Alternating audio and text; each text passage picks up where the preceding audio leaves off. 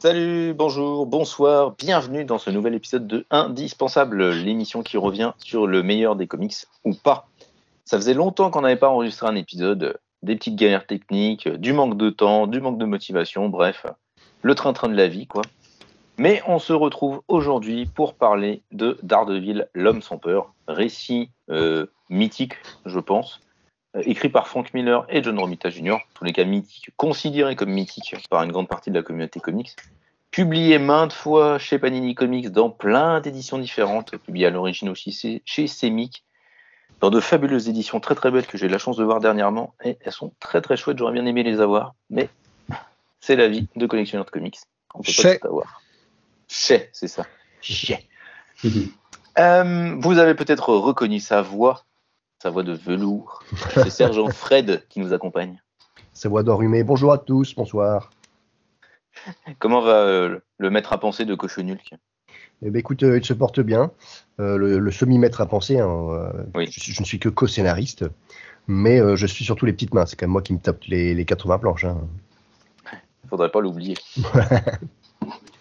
voilà, donc Cochonulk, création de Sergent Fred, euh, de rétrofil sur les trois premiers numéros. Et là, pour le quatrième numéro, tu as été aidé par Jules et Nico. Et euh, le Ulule est toujours en cours et on vous recommande fortement d'aller apporter votre petite participation dedans. C'est très très sympa, Cochonu, très très chouette. Merci beaucoup.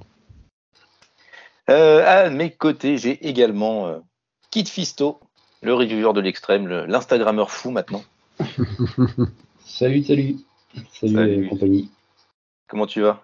Bah, Impeccable, ma foi. Enfin, euh, pas de problème technique ce soir, donc normalement ça devrait aller. Ouais, croisons les doigts, parce ne sait jamais ce qui peut se passer.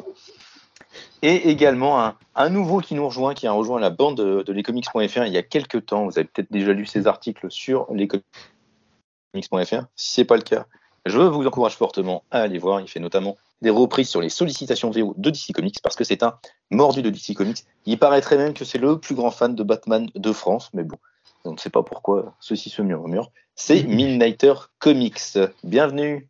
Merci, enchanté tout le monde. Midnighter Comics qui fait son arrivée dans Indispensable pour parler d'un personnage Marvel. Quelle honte, vraiment, c'est complètement improbable. Chez moi, on aime à peu près tout, on est curieux de tout. Il a pas On ne discrimine pas euh, les super-héros. On, aime surtout Batman, a priori. Aussi, surtout, mais pas que lui. On aime surtout Midnighter, oui. Et donc, euh, comme je l'ai dit ce soir, on va parler de Daredevil, L'homme sans peur, un récit euh, publié euh, entre 1993 et 1994, cinq numéros qu'il dessine intégralement, après avoir fait un passage remarqué sur Daredevil pour Romita Junior en tous les cas, avec Anne Nocenti, puis bah, Frank Miller avec un run adulé, republié aussi dans le format Icons chez Panini Comics. Donc, euh, si vous voulez vous jeter sur son run, euh, vous pouvez vous jeter sur ses éditions. Des beaux tomes, euh, des belles, belles petites versions. Et Daredevil, l'homme sans peur, c'est un récit un peu particulier puisque c'est un récit d'origine, mais Kit va nous en parler en nous en faisant un petit peu le, résumé.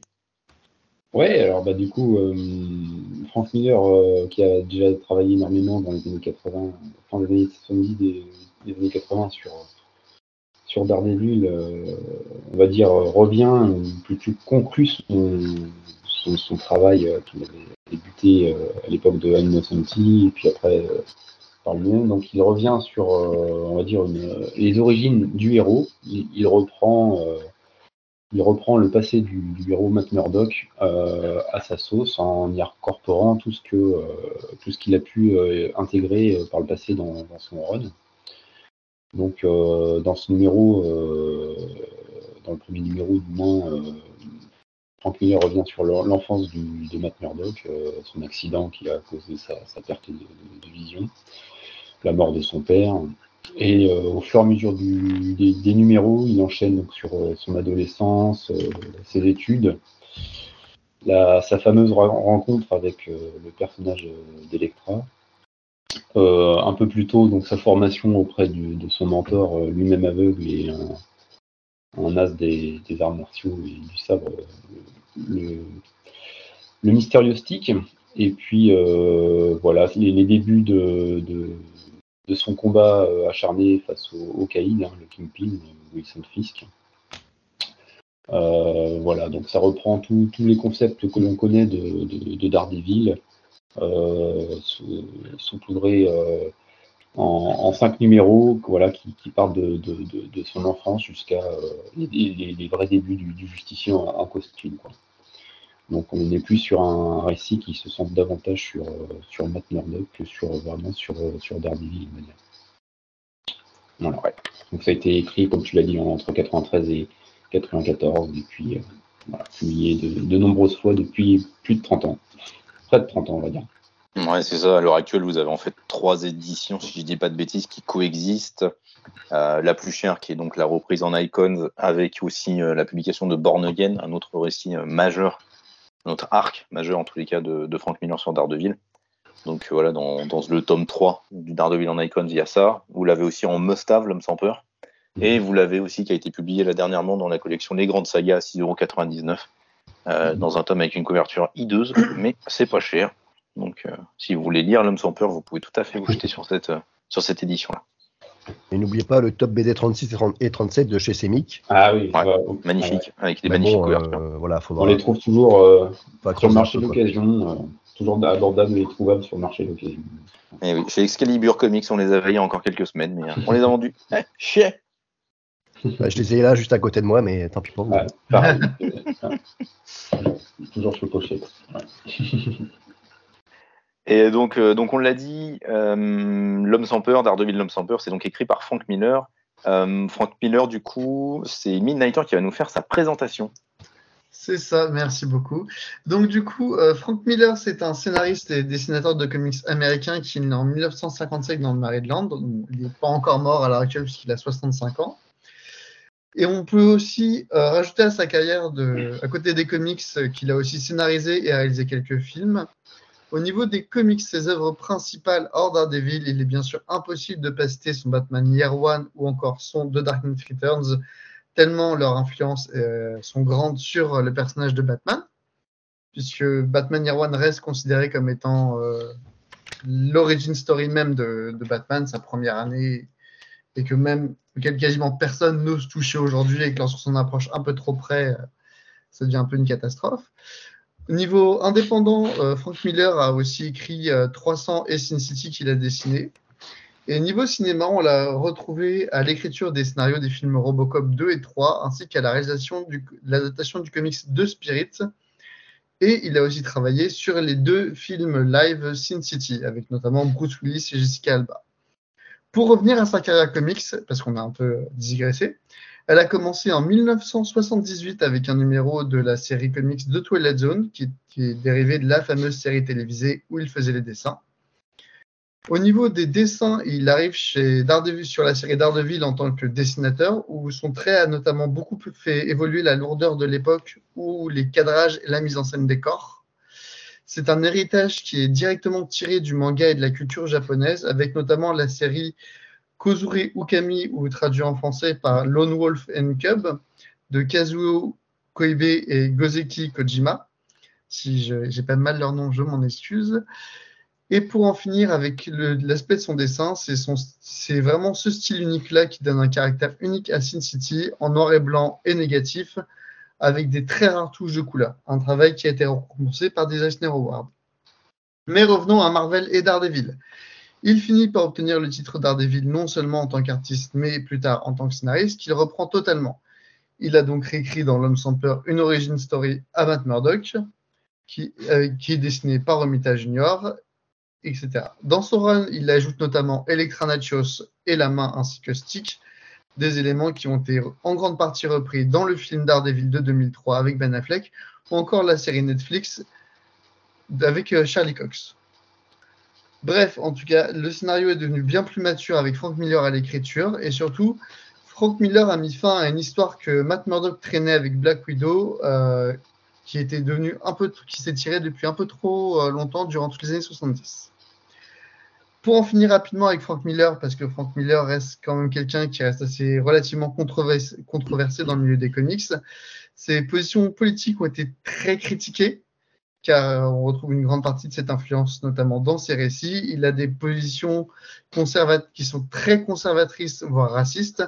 Mark Miller a été très présent notamment dans ses critiques, sont jamais appelés au boycott. Et on peut notamment aussi trouver parmi ses détracteurs Alan Moore qui a, et je cite, J'ai trouvé que Sin City était d'une irréductible misogynie, que 300 était largement anti-historique, homophobe et parfaitement erroné. Je pense qu'il a une sensibilité très déplaisante qui se dégage de l'œuvre de Frank Miller depuis assez longtemps. Ça veut à peu près tout dire quand on est critiqué comme ça par Alan Moore. Mais bien sûr, Frank Miller a aussi accumulé un certain grand nombre de récompenses, et je finirai sur ça. Aussi bien des Eisner Awards, comme j'ai dit, pour Sin City principalement. Il a aussi eu un Kirby Award sur Daredevil pour le numéro 227 avec David Mazzucchelli, qu'on a retrouvé au dessin sur Batman Year One. Et enfin, en 2015, il a rejoint le temple de la renommée Will Eisner, qui est vraiment le Hall of Fame des auteurs et dessinateurs de comics. Merci pour cette présentation hein, fort détaillée. Pardon, mais on m'avait pas dit on n'avait pas dit qu'il y a des gens qui bossaient ici, euh, qui, qui, préparaient des. avec... Non, mais c'est. Euh, ah bah attends, on n'est pas sur les escrocs.fr ici. Hein. Concurrence, déloyale, là, de quoi j'ai l'air, moi, maintenant Ah, j'arrive à avoir quand même mon sujet un minimum prêt. C'est parce que c'est sa première, donc il a envie de faire bonne impression. Mmh, c'est ça, tu vois. C'est ça. ça. À partir de la seconde, tu verras, ça sera un peu plus improvisé, un peu moins préparé. Vas-y, chouchou du prof, ouais. Mais non, ça va être très bien, t'inquiète pas, euh, mon cher Fred. Vas-y, présente-nous Romita Junior. Allez, c'est parti. Donc Romita Junior, pour le coup, donc, qui est au dessin euh, sur euh, L'homme sans peur. bon, il commence, lui, comme pas mal de monde à cette époque-là, il a une formation dans le graphisme publicitaire. Et il vient un petit peu par hasard au comics. Il arrive chez Marvel où il fait un petit peu le, il, fait, il prépare des planches, des, des retouches de planches, etc. Et il attend deux ans avant d'avoir euh, sa petite chance euh, sur un annual de Spider-Man. Et euh, ensuite, sa première série régulière avec Iron Man. Donc première série régulière où on a un petit peu de mal à, le trouver parce qu'à cette époque-là, il y a Bob Layton qui est à l'ancrage et qui marque son style graphique en fait l'histoire. Euh, voilà, on a, quand on regarde ces planches-là, on a plus l'impression de voir du Bob Letton que, euh, que, du John Romita Jr. Euh, ce qui expliquera peut-être que quelques temps plus tard, la série sera passée à Bob Letton. Bref. John Romita continue son petit bonhomme de chemin avec Spider-Man, les X-Men et enfin Daredevil. en 87. L'année, je crois aussi, à peu près dans ces eaux-là, où il se mettra juste après sur Iron Man une seconde fois cette fois-ci, à cette époque-là, donc euh, entre Daredevil et Iron Man, on va vraiment sentir sa mutation euh, graphique, euh, qui est à son plein, potentiel entre cette époque-là, sur le, one shot qu'il fera sur câble aussi en 92, et donc sur l'homme sans peur, donc 93-94, on est vraiment à son, à son pinacle, pinacle de son style, dirais-je, en tout cas à mon avis. Euh, et euh, ce qui ne l'empêchera pas euh, de continuer ensuite chez Marvel sur moult, moult séries. Hein. Il refera un tour sur Spider-Man, sur les X-Men, etc. Je pense que sa carrière est quand même assez énorme. Et je ne parle même pas de ses sorties chez DC Comics. On va peut-être les oublier, celles-là. Surtout son Superman. On va, on va oublier son, ses dessins de Superman. Ah oui, avec Brian Michael Bendis au scénario. On va oublier cette période, je pense.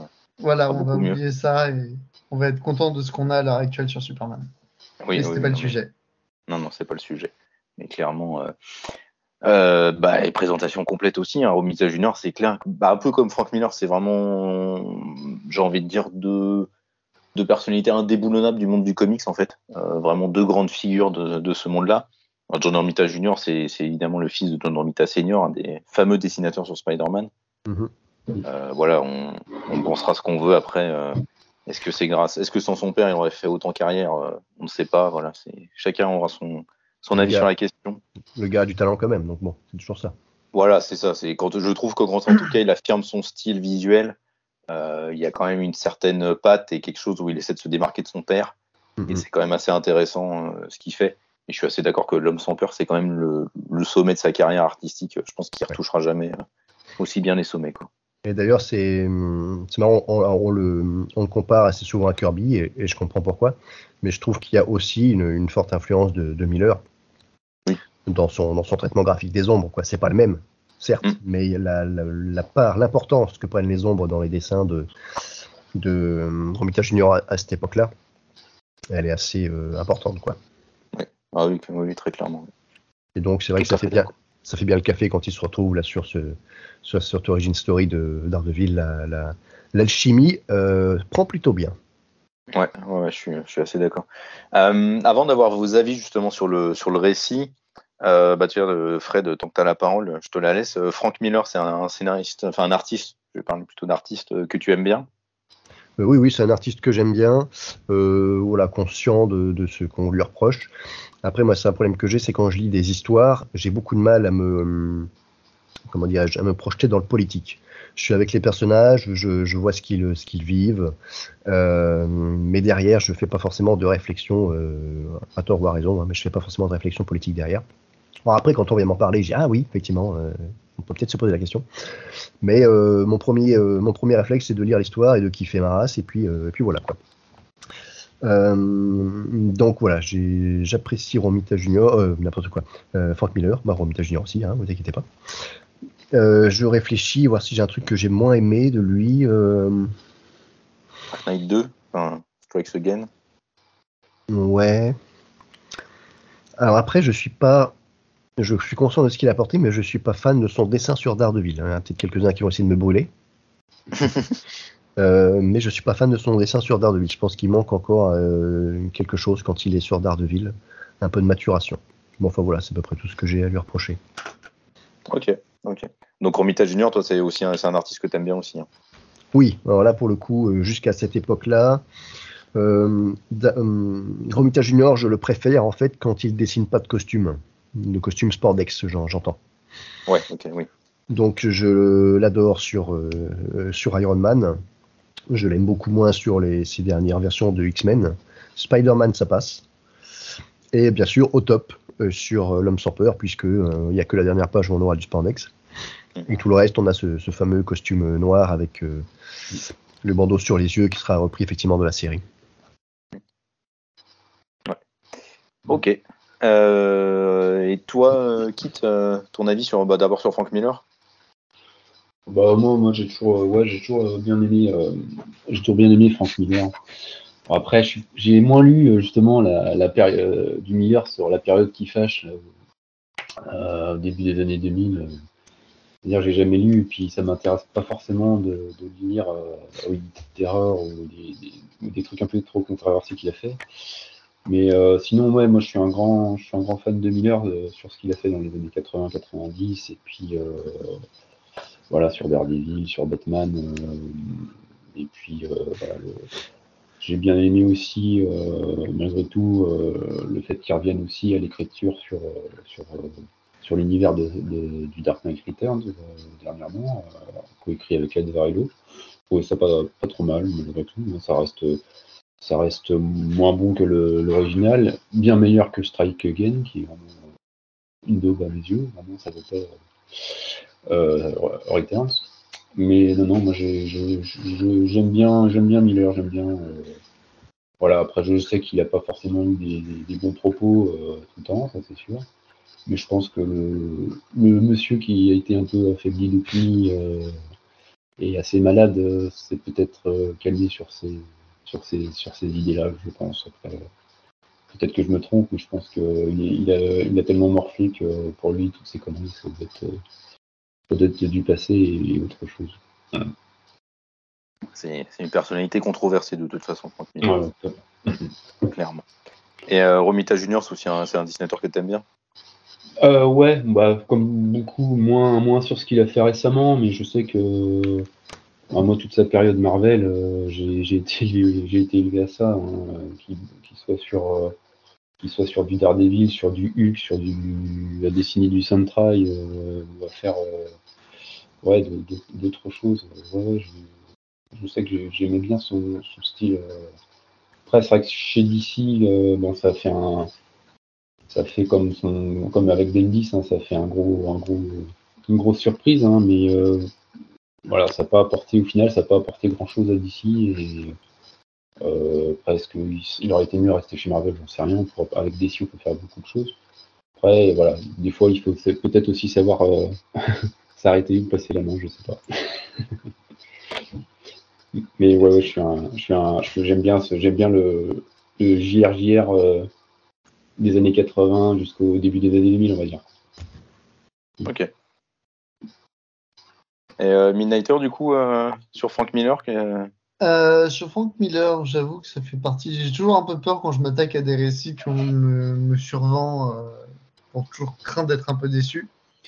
Euh, justement, beaucoup de personnes m'avaient survendu Batman Year One et quand je l'ai lu, en fait, le problème c'est que depuis les années 80, forcément, il y a plein de il y a tellement de récits qui s'en qui s'en inspirent, etc. que quand je l'ai lu, j'étais presque en train de me dire, euh, ok, c'est tout même si je reconnais que pour l'époque, c'était entièrement un, un aspect renouveau.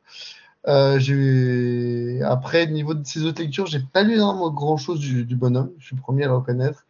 Et Romita Junior, euh, j'ai surtout découvert son style, euh, malheureusement, euh, chez DC, parce que je suis beaucoup plus lecteur DC Comics que, que Marvel. Donc, autant dire que euh, ça fait un peu mal aux yeux que de voir son style euh, sur euh, Superman. Voilà.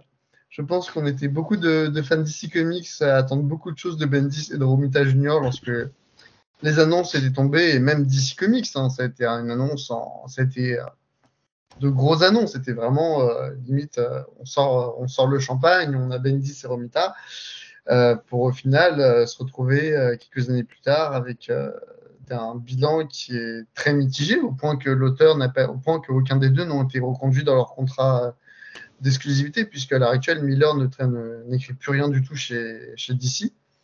Il avait, euh, il a écrit rapidement euh, Justice League que Urban a choisi de ne pas publier.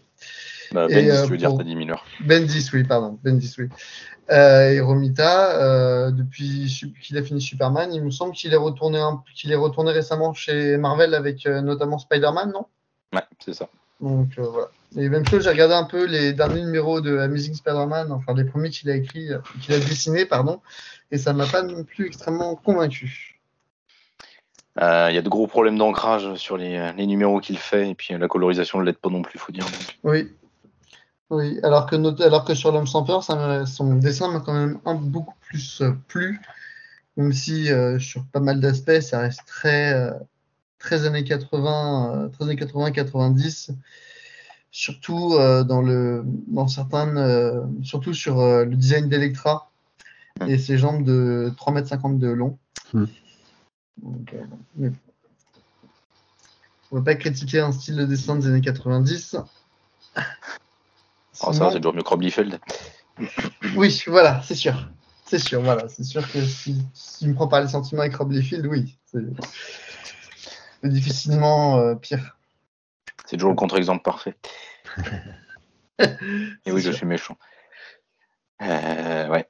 Eh ben, écoutez, messieurs, merci pour vos avis. euh, pour les donner rapidement, moi, euh, Frank Miller, c'est un scénariste que j'aime bien à partir d'un certain point. C'est-à-dire que ce qu'il a fait euh, récemment à partir de Strikes Again, euh, après Strikes Again, ça a tendance un peu à me gonfler. Euh, je porte pas autant au nu que les gens euh, Sin City, parce que Sin City, j'ai surtout tendance à y trouver. Enfin, graphiquement, oui, c'est beau. Ah, c'est une sacrée claque sur plein d'aspects, mais scénaristiquement parlant, c'est d'une faiblesse absolument euh, atterrante, je trouve. C'est en tout cas, enfin, ça ne fait que reprendre des poncifs du roman noir, ça n'en fait pas grand chose. Donc, c'est pas quelque chose qui m'intéresse énormément là-dessus. Euh, par contre, j'adore euh, Batman année 1, c'est un de mes récits Batman préférés. The Dark Knight Returns, c'est excellent. L'homme sans peur, c'est euh, voilà, c'est très très bien. Je vais pas spoiler mon avis, mais un peu quand même. C'est vraiment excellent. Donc voilà, après sur les dernières périodes, ce qu'il a fait maintenant récemment, c'est pas pas franchement ma cam. Il y a que le Last Crusade qu'il a fait sur Dark Knight Returns que j'aime bien, que je trouve assez sympathique. Mais voilà, c'est pas c'est plus un scénariste que je porte autant dans mon cœur que j'avais pu le j'ai pu le faire à une époque. Et puis en ce qui concerne John Romita Jr., bah euh, comme tu l'as très bien dit, euh, Fred, c'était en fait exceptionnel quand il, je trouve quand il a fait sa mutation graphique, il avait vraiment il s'appropriait quelque chose, il, il essayait de d'aller vers euh, ouais vers un autre style, vers un autre genre. C'était super intéressant. Et ça c'est c'est devenu sa propre parodie euh, ces dernières années. C'est-à-dire que bah, le problème c'est que je pense que à l'âge avançant, euh, rythme certainement plus lent pour dessiner, peut-être moins de précision aussi. Euh, ça devient plus compliqué pour lui à gérer et Mm. on se retrouve des fois avec des, des planches qui sont absolument effroyables, comme ce qu'il a pu faire sur Action Comics avec euh, Brian Michael Bendis au dessin. On a des planches vraiment atroces, c'est euh, assez catastrophique. Et c'est con parce que son arrivée sur euh, chez DC Comics avec le Superman de Jeff Jones, n'était pas forcément catastrophique. hein. Il y a- les premiers numéros sont assez sympathiques. On sent qu'il essaie de se réinjecter quelque chose, euh, ça lui redonne un peu de motive et euh, c'est quand même visuellement assez sympa, mais ça s'écroule. euh, Ça s'écroule parce que je pense que malheureusement il ne tient plus les délais. Sur Amazing Spider-Man aujourd'hui, c'est un peu étrange parce qu'il a un rythme très très soutenu, c'est-à-dire qu'il y a un numéro qui sort toutes les deux semaines. Il arrive quand même à tenir le rythme sur pas mal de trucs. C'est parfois grossier, mais au global, je trouve que ça se débrouille plutôt pas mal par rapport à ce qu'il a fait en tout cas récemment. Moi, j'avais complètement zappé qu'il était revenu sur, euh, sur Spider-Man. Eh oui. Eh oui. Ah oui, Marvel, euh, tu sais, Marvel avec Spider-Man, ils aiment bien recycler. donc. Ouais, je pense que Romita Junior, Superman, il y a, il y a y une erreur de casting, il y a un truc qui va pas. Ah bah de toute façon oui, enfin clairement. Mais de toute façon, de manière générale, pour dessiner les personnages de, DC Comics, de toute façon, euh, il y a un problème. Enfin, je pense qu'il il convient pas pour plein d'aspects euh, liés au personnage. Quoi. Enfin, comme tu Oh. disais, c'est vrai que je suis assez d'accord. Le, le fait qu'il quand il dessine du spandex, ça donne vraiment un, affaire- un, un aspect étrange. Moi, je pense que tu le mets sur un Batman, il y a peut-être euh, plus de chances que ça passe mieux. Quoi, tu vois.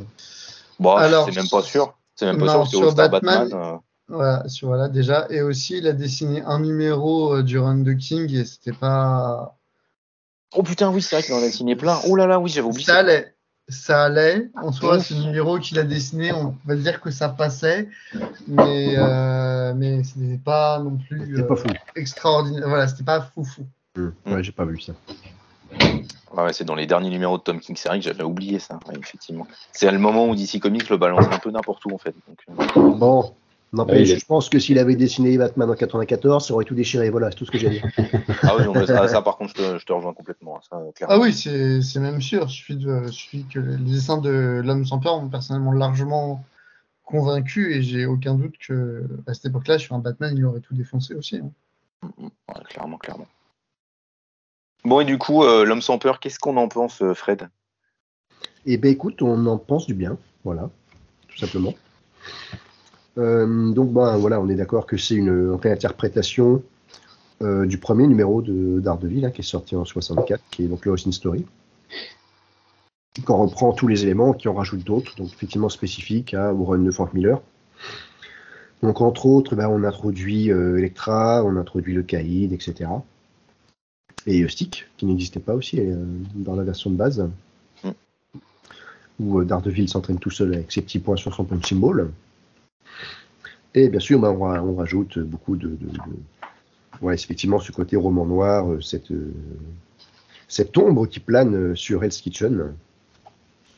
Ce côté sale, les rues, les, endroits, le, gymnase, tout ça est très, quand même assez éloigné de ce qu'avait fait Bill Everett à l'époque, euh, premier épisode avec Stanley au scénario mais qui bien sûr rend tout ça plus profond, plus, plus palpable, plus réaliste.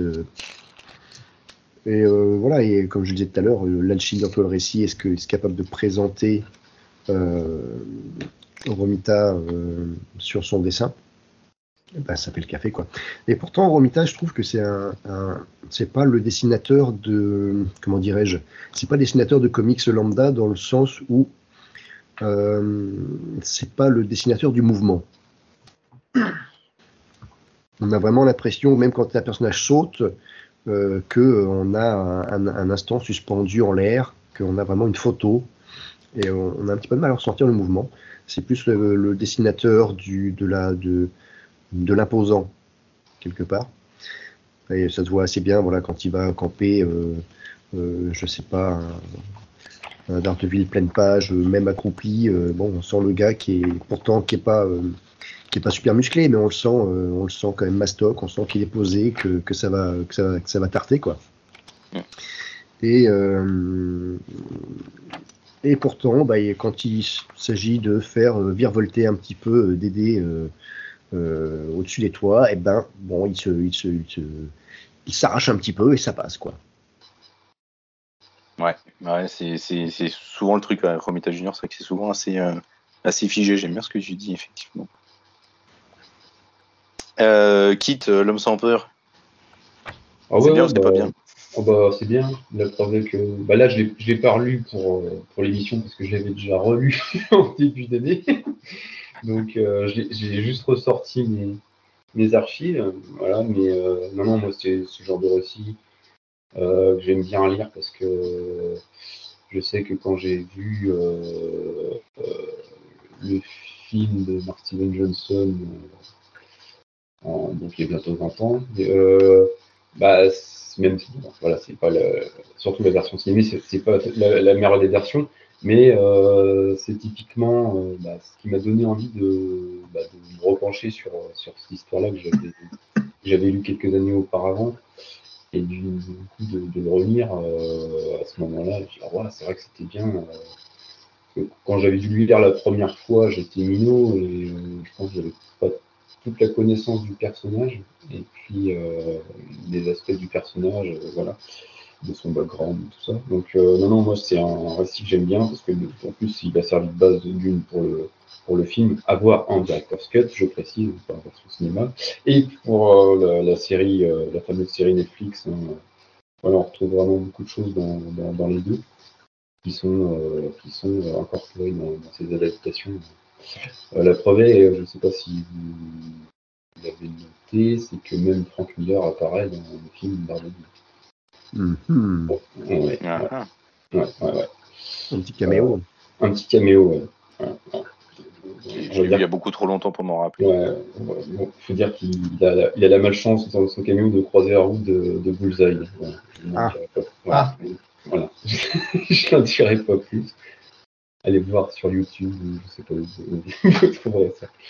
Voilà. Et puis du coup, non, non, moi, c'est un récit que j'aime bien. Euh, euh, le, le style, bah là, c'est le, le style Romita Junior, c'est vraiment le, les années 90, c'est vraiment le truc que j'a- que j'aime, que, que- que j'adore. Donc euh, effectivement, comme dit Fred, c'est c'est pas forcément virevoltant, c'est plus imposant. Et, euh, il, y a, il y a quelques planches où il, il, il essaie de montrer du mouvement, euh, voilà, comme il virevolte ou des choses comme ça. Mais même, même dans, dans le dessin, on voit que voilà, ça reste assez, assez statique, imposant.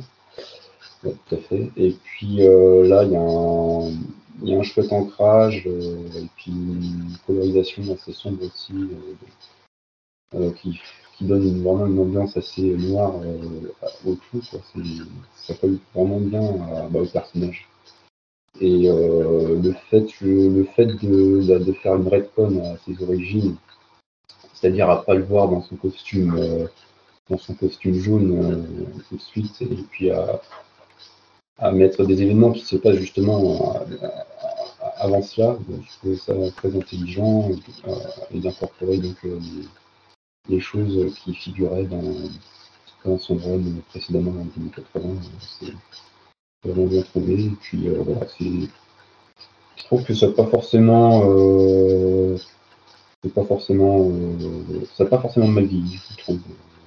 Je sais pas ce que diraient des jeunes, des jeunes lecteurs actuellement en voyant une, édition récente. Là. Mais je que c'est ce qui me plaît à voir. Je rechigne moins à lire ça qu'à certains, certains autres comics des années 90 qui sont pour moi plus. Ouais, qui sont peut-être un peu trop flashy parfois et voilà. moins de. Ouais, moins, moins long trouve. Ok. Ben, bien. Merci pour ça. Euh, bah, je te laisse, euh, Midnighter, nous, nous donner ton avis. D'accord. Donc, concernant Daredevil, l'âme sans peur, pour moi, il faut savoir que c'était donc mon deuxième récit Daredevil que je lisais. Le premier, c'était Daredevil Yellow que j'avais lu euh, littéralement la semaine avant. Donc, autant dire que dans ma tête, Daredevil Yellow, c'est très, très, c'est très, très haut. Euh, et j'ai beaucoup aimé Daredevil, l'homme sans peur. J'ai vraiment beaucoup apprécié cette, euh, cette euh, refonte de l'origine historique classique, les différents ajouts, du coup, que ce soit Electra, Stick, ou même juste pour penser au moment qui m'a sans doute le plus marqué dans le récit, qui est la, qui est la, qui est la première, qui est l'apparition du Cade, qui est, qui est vraiment imposant et qui arrive vraiment en- pas en surprise, mais d'une façon relativement euh, vraiment qui sort des ombres, qui agrippe, euh, pour spoiler rapidement, son, son ancien chef et qui lui tord le cou. qui est donc c'est vraiment euh, ou même même comme ça t'a mentionné tout l'aspect euh, film noir avec euh, Electra qui remplit parfaitement le rôle de la femme fatale. Euh, L'intérêt euh, amoureux du personnage, auquel les deux sont liés de façon différente, notamment via via Stick. Donc c'est vraiment, vraiment en tout cas de mon côté un récit qui m'a plu et qui m'a donné envie de continuer à lire du, à essayer de lire du Daredevil potentiellement plus tard, parce que j'ai aussi vraiment le sentiment que Daredevil est un est un de ces rares personnages Marvel qui est qui est très abordable et en grande partie parce qu'il ne se mêle assez peu, il se mélange assez peu aux autres héros en fait. J'ai vraiment le souvenir d'avoir vu des gros events euh, à part euh, à part l'event récent, mais qui était centré sur, euh, sur Daredevil et sur la ville de New York. Mais j'ai jamais eu le souvenir d'avoir vu Daredevil dans l'espace avec les Avengers notamment. Oui, non, non, c'est un, héros qui est de toute façon toujours très ancré dans son, dans son quartier, dans son coin. On n'est pas à l'abri. Euh, hein. Oui, c'est- vrai qu'on est pour l'abri avec les comics. On a, oui. bien eu, on a bien eu le Punisher. hein, je. Oui, et ce qui est aussi très intéressant dans l'homme sans peur, c'est que j'ai aussi vraiment l'impression que le Hell Kitchen qui est décrit est un Hell Kitchen qui existait euh, dans, le- dans la fin des années 70-80 potentiellement, où euh, le moment où New York était une ville euh, très pauvre en fait. Mhm. Enfin, était devenue une ville assez, assez pauvre, euh, qui maintenant pourrait presque être comparée. Enfin, à l'époque, c'est comme si aujourd'hui on parlait de la ville de Détroit en fait, qui est vraiment une ville euh, qui, qui s'est véritablement appauvrie et qui a succombé à tout ce que la pauvreté peut infliger de pire, que ce soit des, des orphelins euh, ou la mafia. Donc ouais, donc c'est vraiment un récit que j'ai globalement très apprécié. ok, ah bah, écoute, merci. hein. Merci Ouais, pour cet avis. L'ambiance, je trouve, fait, un petit peu, euh, pour en parler film, euh, il était une fois dans le Bronx sous les affranchis. euh, On n'est pas du côté mafia, mais on ressent, on ressent bien ça. un petit peu la, le, le- comment dirais-je, la jeunesse un petit peu abandonnée qui est là dans les rues et qui, bah, fait ce qu'elle peut, quoi. C'est ça. Bah, il y a un peu l'ambiance année. Enfin, on retrouve un peu ce qu'a fait Frank Miller avec Anéen, c'est-à-dire montrer une ville qui est un peu en perdition, en proie à une criminalité, avec un pouvoir derrière qui a un peu abandonné certains quartiers. Et euh, je trouve que ça c'est intéressant. Il y a toujours ce côté social euh, dans ces œuvres-là à Frank Miller qui est super bien. Mm. Ah ouais. Euh, donc moi, pour donner mon avis aussi assez rapidement, L'homme sans peur, c'est un récit que j'aime beaucoup, que j'ai déjà lu plusieurs fois, que j'ai repris beaucoup de plaisir à relire là pour préparer le podcast. C'est un récit qui est assez efficace, je trouve. Il va droit au but. il fait pas vraiment de chichi. Il est rigolo parce qu'il fait des références au run passé que Frank Miller a, a écrit comme si tout était euh, euh, cohérent et logique en fait. Donc c'est assez, souvent assez marrant. Euh, j'aime bien le portrait d'Electra qui est fait parce que j'aime bien cette nana un peu fonceuse, euh, badass, on va dire, mais j'aime pas trop le terme, euh, et qui euh, voilà, qui, qui a pas froid aux yeux quoi. Même si je trouve que son, son apparition est un peu fugace. mais Elle, est voilà. complète- elle est complètement folle, je pense qu'on peut le dire, non? Ah oui, Oui. complètement starbée. Elle est complètement starbée. Ah oui, c'est clair. Elle se dope à l'adrénaline. Oui, c'est ça. Bah, c'est une drogue à l'adrénaline. Et puis, euh, elle a déjà tout ce, tout ce truc euh, qu'on verra après et qu'on connaît maintenant chez Electra avec la main. Enfin, voilà, tout ce- Mm, mm, mm. tous les problèmes qu'elle peut, qu'elle peut avoir. Donc, c'est, non, c'est vraiment un récit qui est très efficace, je trouve. euh, qui ré- ré- refait bien les origines en fait de, de Daredevil et qui montre pourquoi c'est un personnage vraiment très intéressant dans l'univers Marvel, un personnage très ancré dans l'urbain, euh, qui est pas effectivement confronté aux grandes menaces euh, comme peuvent l'être beaucoup de super-héros euh, de chez Marvel, qui est vraiment centré sur son truc, sur sa niche, avec cette dualité entre Matt et puis Daredevil, même si là c'est effectivement Matt qui est très très mis en avant. Mais on a déjà tous les, tous les atours, tous les contours en fait de Daredevil, son sens de aigu de la justice, qui va parfois le pousser à faire souvent n'importe quoi, mais toujours avec la volonté de, de faire ce qui est juste en fait. Donc c'est c'est quand même assez intéressant là-dessus, je trouve. hein. Ouais. Euh, bah écoutez, si ça vous va, je vous propose qu'on passe à la partie avec spoil. Allez. Oui, tout à fait. Comme ça, on peut, on peut analyser. Euh, donc, ce qui est finalement assez intéressant dans le récit, c'est qu'effectivement, c'est un récit donc d'origine, on l'a dit, qui est très accessible parce que bah, la plupart des néophytes en fait sur Daredevil peuvent se, se jeter là-dessus. En fait, il y a deux points d'accès, quoi. C'est Daredevil jaune si on veut vraiment un hommage à euh, l'écriture de, de, de Stanley et à la période de Stanley Bill Everett et euh, vraiment, Mhm. vraiment la période classique de Daredevil. Et après, on a l'homme sans peur qui finalement est plus proche de ce qu'on connaît aujourd'hui comme étant le personnage de Daredevil, euh, sombre, torturé, euh, en proie à des questionnements euh, toujours assez intéressants. Tu le disais, Fred, c'est clairement Frank Miller qui apporte cette tonalité, cette touche, enfin je crois que c'est toi, Fred, qui le disait, euh, la touche sombre, la tonalité un peu plus mature. Effectivement, il y a tout ce discours social dont tu parlais, toi, de Midnighter. Euh, et puis il y a cette grande modernité finalement dans le dans le récit. Est-ce que vous, vous trouvez que c'est un récit enfin toi Midnighter notamment, puisque c'est ton, on va dire que c'est un de tes premiers récits sur Daredevil. Est-ce que tu trouves que c'est facilement accessible comme récit ou est-ce qu'il manque des, des choses dedans Non, non, je trouve qu'il est parfaitement accessible et c'est notamment l'avantage euh, qu'il y a avec les origin story, c'est que le lecteur peut facilement admettre que euh, n'y a pas besoin, de- a pas besoin de base avec une origin story. C'est le point et c'est le gros point fort d'un récit euh, pour être euh, facilement accessible à son public. Et est-ce que c'est un bon récit euh, C'est aussi ça la deuxième question Oui. que j'avais posée. Est-ce que c'est un bon récit d'origine? Euh, oui, que c'est un bon récit d'origine? Oui, alors je trouve que c'est un bon récit d'origine parce qu'au travers des différents chapitres, chacun des chapitres marque une étape différente dans la vie de Matt. C'est au début, on a vraiment au tout début son enfance, euh, sa rage, etc., qui évolue et il finit inévitablement, après avoir rencontré Electra, à faire face à sa première vraie menace qui est le, qui est le Cade, en fait. Son premier vrai ennemi, sa première vraie mission qui prend la deuxième, euh, qui prend la deuxième grosse partie du tome, où euh, il a juste son costume noir, un morceau de, qui est littéralement un morceau d'un un survêtement noir avec un foulard noir qui est limite acheté au décathlon du coin, et euh, pour euh, pour sauver un, un enfant d'un trafic d'enfants. Donc c'est véritablement donc véritablement très intéressant avec aussi ses, ses échecs et son manque de contrôle, notamment quoi, je pense quand il tue une, accidentellement une jeune femme. Mhm. Donc il y a tout, il y a tout cet, il y a tout cet aspect-là, sans compter derrière forcément la fin qui reste très ouverte, non seulement avec euh, son, son saut où il a son costume, qui est un dessin que personnellement j'apprécie beaucoup parce que c'est, il me semble, la seule double page du, de, de cet arc-là. Euh, comme, une, comme une forme de récompense, et Stick qui lui dit clairement que, un petit peu que c'est clairement le début, etc. Et l'ouverture, bien sûr, de son cabinet avec euh, Nelson et avec euh, Foggy Nelson. Ouais. Donc oui, c'est vraiment un excellent, c'est vraiment un excellent point d'entrée pour Daredevil et c'est aussi un très bon euh, récit d'origin story, euh, tout simplement. Et c'est marrant ce passage là justement où il, euh, tue effectivement une fille par accident en essayant d'arrêter un des, tueurs de son père. Je pense qu'on va en parler.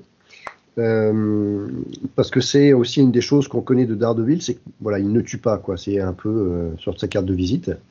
Et pourtant, on termine l'album où il décide finalement de tuer quelqu'un pour sauver la petite quoi. On a quand même on respecte un petit peu la, la charte du personnage, mais toujours dans cette histoire dans, de, de euh, rendre le personnage un peu plus sombre, un peu plus mature, je sais pas, mettre l'adjectif que vous voulez, et ben il va quand même décider d'aller à l'encontre de cette propre règle pour euh, sauver la petite. quoi.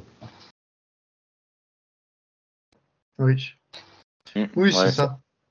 Ça, montre justement toute la complexité du personnage, c'est-à-dire que c'est euh, quelqu'un qui a un sens aigu de la justice, de ce qu'il est juste de faire ou pas, mais dans un comment dire, dans un moment en fait où il faut prendre une décision rapidement, il est capable en fait pas tellement de bafouer ses règles, mais de de revenir sur une décision qu'il peut avoir prise précédemment, parce qu'il estime à ce moment-là, cet instant T, que c'est ce qu'il faut faire, et c'est ce qui lui cause aussi beaucoup de problèmes de conscience en fait, c'est qu'il il se demande parfois si ce qu'il fait est vraiment réellement moral, réellement juste, et si euh, il applique la- réellement une justice ou, ou si elle est si elle est expéditive ou si elle est juste euh, euh, réellement. Donc c'est toujours assez intéressant. C'est ce que fait Chip Zdarsky notamment dans son dans son run, dans le run actuel sur Daredevil. Il pose toutes ces toutes ces questions sur le personnage et c'est assez c'est assez intéressant. ouais. Yes. Alors, on entend on, en- on entend plus Kid, dis donc? Si, si, non, non, j'étais en train de feuilleter quelques pages en même temps. Là. Ouais, ouais, non, bah, de toute façon, c'est c'est toujours un, un personnage qui est, qui est toujours sur le, les limites de la. qui est toujours à la limite de, de, de la ligne à franchir, quoi. De toute façon, il, il porte toujours pénitence de, de, de son propre combat. Quoi. Quand, quand il est à l'extrême limite, à limite fracasser la tronche d'un gars, il- des fois il a même du mal parfois à, à- à stopper. Quoi. Donc euh, il est toujours, euh, malgré, malgré le, le- le code d'honneur qu'il se donne, il est, il est toujours euh, parfois à la limite de, de franchir le cap. Donc là, euh, malheureusement, oui, euh, à la fin du récit, euh, il tue quelqu'un, mais en, en sauvant euh, quelqu'un d'autre. quoi. Et on va dire, il, il le tue, euh, ouais, il le tue, on va dire, c'est un- plus un homicide involontaire. on va dire qu'il on va dire qu'il se défend plus qu'autre chose en le tuant. Quoi. Bah, en fait, il, le, il, il lui donne plusieurs sommations, quoi. Ouais, voilà. Clairement, voilà, maintenant t'arrêtes, sinon euh, ça va mal finir. Une fois, deux fois, pauvre, tant pis. Sachant effectivement, il n'a pas le choix. C'est soit Non, ça, non. soit la petite euh, va avoir des soucis. Oui, c'est clairement ça. Il y avait une, le, le mec avait un pistolet, il s'apprêtait aussi bien soit à tirer sur la vie, soit à tirer sur, euh, Soit sur- sur, sur Matt. Mm. Et du coup, Matt utilise euh, sa canne blanche pour, euh, pour dévier la balle. C'est pas encore sa canne blanche, c'est la, la matraque du policier. Ah oui, la matraque du ouais, policier, pardon. ouais. Pardon, c'est vrai que Ouais. la canne viendra plus tard. Et, et personnellement, j'utilise beaucoup euh, Matt. Je te dis déjà mon avis par rapport à la suite. Parce que pour moi, c'est beaucoup plus centré sur Matt Murdock que Daredevil. À ce moment-là, il n'est pas Daredevil. C'est vraiment à la fin, lorsqu'il a son costume, euh, que qu'il se souvient de, de la moquerie que ses camarades d'école lui donnaient, l'appelaient en le surnommant Daredevil, qu'il est vraiment à ce moment-là devenu Daredevil en fait. Oui, c'est la, c'est la transformation, effectivement. C'est ça. C'est, pour moi la- la- l'apparition de vraiment de Daredevil, c'est vraiment sur les deux dernières pages en fait, sur les deux trois dernières pages. Tout le reste, c'est entièrement un récit sur euh, Matt Murdock et son évolution euh, d'enfant euh, accidentellement aveugle à, Après, tu à peux, justicier de Kitchen. tu peux te poser la question à partir de quand euh, Daredevil apparaît, quoi, ou quand, quand sont les prémices de Daredevil. Est-ce que c'est après son accident? Est-ce que c'est quand euh, Styx vient euh, commencer à l'entraîner? Est-ce que c'est quand il se lance contre euh, à la recherche de la petite? Tu vois, tu, tu peux te poser la question parce que tellement l'évolution finalement est, est- est C'est toujours, c'est toujours compliqué pour ça. Après, on en revient. Après, c'est ce serait facile de faire une comparaison avec, euh, avec Batman, puisque tous les deux se basent sur une tragédie qui les a changés à vie, et qu'on pourrait vraiment baser que, comme pour Batman, que euh, quand Matt Murdock est devenu aveugle, une partie de lui est vraiment morte, et c'est à ce moment-là que Daredevil est né, en fait. Mhm. Puisque c'est vraiment euh, lorsqu'il devient aveugle, en se basant sur run de Miller, que la religion euh, s'approche de sa vie à travers de la, de la nonne, qui était l'une des seules personnes avec son père à venir le voir. Ouais. Et après, à partir de là, euh, en s'entraînant au gymnase, il rencontre Stick. Et, voilà, en fait, c'est à partir de. C'est toujours un début, en fait. C'est un début indirect, c'est un début, euh, on va pas dire, on peut pas dire, euh, Ou euh, pas dire faible, mais c'est vraiment un moment où même avant la mort de son père, il commençait déjà à se transformer et Stick commençait déjà à le, à le façonner un peu comme de l'argile, en fait. si on, si on considère que le- comment dirais-je, l'essence de Daredevil, c'est d'être sur le fil, alors euh, peut-être que euh, naît au moment justement où il va venger son père, finalement.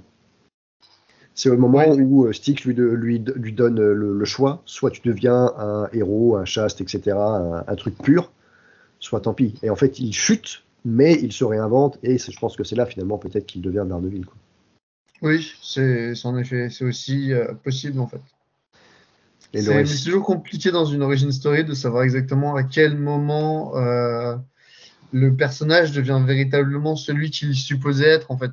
Ouais, mais c'est intéressant de se poser la question, non?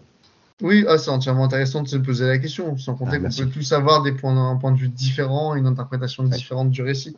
En tout cas, je trouve que cette façon de faire est, est très cool. C'est, j'ai envie de dire très simple parce que on est en, en- simplement on suit les événements en- de manière chronologique. Mm. Mais c'est vrai que c'était pas du tout le cas dans, dans la version de 64 où on commence euh, avec euh, Daredevil euh, en, costume jaune qui euh, qui venge son, qui, qui vient attraper les gens qui ont, qui ont tué son père. Et après, on a le flashback en fait de comment tout, que tout ça est arrivé. D'accord, intéressant. Ouais, ouais. Et du coup, on commence finalement avec un super héros. Et c'est que dans le flashback où on a les, les, les, Mm. euh. Voilà. Oui, Mais il me semble que c'était quand même assez classique euh, à l'époque de commencer par introduire un super-héros et plus tard euh, de montrer un petit peu son origin story euh, d'où il venait, il me semble. C'est- Ouais. Oh, Voilà, oui. c'est- là, là t'as vraiment, euh, je sais pas exactement, mais genre t'as as quatre pages où il défonce les gars euh, de fixeur, et puis euh, derrière on prend une dizaine de pages de l'origine story, tu vois. Oui, Donc c'est vraiment le premier épisode qui est foutu comme ça. On présente le héros et derrière, donc vraiment le héros qui est déjà euh, full héros quoi, et derrière on a son, son- son- comment il en est arrivé là. Donc on a un petit peu l'inverse de ce qui est présenté dans, dans l'homme sans peur. Je parle beaucoup, allez-y les gars. Non, non, mais c'est intéressant ce que vous dites. euh, C'est vrai que c'est intéressant de se poser la question de savoir à quel moment est-ce qu'il devient Daredevil, parce que le, le, le dessin et le script euh, peuvent te laisser su- supposer qu'il devient vraiment Daredevil à la fin du récit, quand il y a justement ce saut et cette double page où euh, on voit les différents costumes que Matt a, a revêtus en tant que Daredevil, et que c'est à partir de ce moment-là qu'il est euh, réellement le Daredevil. Mais c'est à se demander s'il, en fait, il le devient pas. euh, euh, effectivement, dès le moment où il perd la vue, parce que à ce moment-là, commence à y avoir quelque chose qui se, qui se construit en lui. Est-ce que c'est au moment du décès de son père où il va chercher à se venger? Est-ce que c'est au moment où il infile ce survêt et il, va aller délivrer cette, euh, cette jeune fille? Euh, donc, Je m'étais pas posé la question, c'est effectivement assez intéressant. Parce que c'est. Oui, vas-y, vas-y. Non, ouais, c'était pour raconter une connerie finie. Euh, merde, je sais plus ce que je disais du coup. Bon alors, où est-ce que c'est pas au moment où il sort une, une Mastercard marquée Daredevil dessus? Là, il est vraiment Daredevil. Ça y est, j'ai sorti ma comparaison, la comparaison avec Batman. Trop fort. D'ailleurs, la, la comparaison, justement, tiens, bah, oui, la comparaison avec Batman, elle est bien aussi, parce que c'est vrai que euh, c'est c'est deux personnages qui ont quand même un point commun. Et d'une, parce que Miller a écrit sur les deux, et puis de deux, parce que au final, le- la symbolique de leur costume est, est l'antithèse de ce qu'ils sont. C'est-à-dire que euh, Matt Murdock prend l'optique de faire, de son personnage un démon, alors que c'était un catholique euh, qui rejette le, démon. Et Batman, lui, euh, prend en symbole la chauve-souris qui, l'a effrayé quand il était enfant. Donc, c'est un peu pour ça d'ailleurs que je trouve les personnages. Et les euh, deux, bah, et les deux à la base sont aussi vraiment des justiciers beaucoup plus euh, urbains et level, ouais, en fait. ouais. Mm, mm. Alors c'est sûr que maintenant Batman part Oui. à peu près dans toutes les aventures possibles et imaginables parce que voilà. Ouais. Mais euh, le Batman de Frank Miller dans One est entièrement un super-héros, euh, Urbain, plus un justicier urbain. Mm. Et euh, même dans beaucoup, des, dans beaucoup de ses récits classiques, ça reste vraiment un héros urbain et un détective avant tout. Mais ce qu'il faut savoir, c'est que si euh, Batman, dans son, son- son- sa panoplie euh, de chauve-souris, n'a pas de sonar, c'est parce que Daredevil lui a piqué. hein. C'est possible. Putain, quel salopard. Voilà. C'est possible. C'est possible. Mais oui, ça reste deux personnages qui, dans l'absolu, sont facilement euh, proches l'un de l'autre. Enfin, juste dans, juste dans le concept. Faut le- les deux ont perdu un. Après, ça reste un point classique des comics de perdre un, de perdre un proche. euh, et du coup, à cause de ça, ou grâce à ça, de devenir un, un, un défenseur euh, de la justice. Euh, voilà, parce que même si l'instinct de Daredevil a poussé derrière euh, tout ça à devenir avocat, il a, euh, il a cette, euh, il a un peu comme, un peu d'une façon assez proche à Batman, j'ai le sentiment cette espèce d'envie de, de vengeance derrière en fait. Il se, il se sert aussi de, de cet aspect Daredevil comme étant le, le diable, aussi bien le diable que celui qui n'a craint rien, pour, euh, pour exprimer sa rage, sa colère en fait Mm, une forme de frustration que, la, que parfois la loi aussi lui ne l'autorise pas à, à faire en fait. Bah, ça a été tout le, un peu la base des scénarios des années 80 de Daredevil, c'est que vous prenez les affaires en tant que Matt Murdock, en tant qu'avocat, puis dès qu'il y avait un souci, que ça bloquait, parce que voilà, il savait qu'il est, grâce à son sens radar, c'est lui il me ment, mais j'ai pas la preuve, et ben il allait la chercher en tant que Daredevil, quoi. Ça a beaucoup fonctionné Oui. comme ça. Et on, notamment cet aspect-là, euh, son apparition dans la série She-Hulk est assez proche de. Il dit quelque chose de très similaire euh, par rapport à ça. Il dit clairement, en tant que Daredevil, je peux faire des choses que Matt Murdock ne peut pas faire et vice versa en fait. C'est ça. La- la- le, le fil qui posait entre, enfin la différence qu'il fait entre la loi et la justice. Oui, c'est ça. Bah, on le voit, ouais, de toute façon, on le voit clairement dans, dans les pages, parce que je vois ça qu'il y a des pages assez, assez bourrine euh, vers la fin où il est avec son, son survêt et puis son son, sa- son, son chef sur la tête et puis la matraque où ouais, ça savate euh, violemment les, les gangsters. euh, Ouais, ouais, ouais. quoi. Donc euh, ouais, ouais, là on sent que c'est plus l'avocat du jour là, c'est le, le gars Ça, c'est avocat le jour, diable la nuit. c'est le vigilant qui, qui voilà qui répare, Bah, les, qui répare les injustices quoi. Bah, c'est- la réalité malgré tout. C'est vrai que Matt est, est avocat le jour et va défendre euh, en pro bono euh, plein de, plein de clients. euh, bah, t'as- tenter de réparer les injustices à ce niveau d'avocat, mais la nuit, il est sur quelque chose de beaucoup plus euh, brutal, beaucoup plus agressif. En fait, c'est vraiment, enfin, c'est vraiment deux personnes assez, euh, assez opposées, assez différentes. Et ce qui est marrant, c'est vrai que vous faites des parallèles avec Batman, mais ce qui est marrant, c'est que chez Batman, enfin, moi, c'est la vision que j'ai souvent, c'est la vision qu'ont souvent les auteurs aussi. Bruce Wayne est souvent effacé, il n'y a que Batman qui existe. Euh, chez, euh, chez Daredevil, il y a vraiment cette dualité, cette double existence entre Daredevil qui existe uniquement la nuit et Matt Murdock qui existe le jour euh, en tant qu'individu à part entière. Oui, après, euh, pour juste par rapport à Batman, c'est quelque chose que beaucoup d'auteurs récents ont tendance à oublier. Mais euh, Bruce Wayne a- s'engage beaucoup, à peu près même chose de façon relativement similaire à Matt Murdock, s'engage beaucoup aussi euh, sur un aspect social. Alors, pas du, bien sûr, c'est pas Bruce Wayne l'avocat, ça reste Bruce Wayne en tant que euh, multimilliardaire qui dépense des centaines de millions en, dans, dans les projets urbains de Gotham, en rénovation, etc.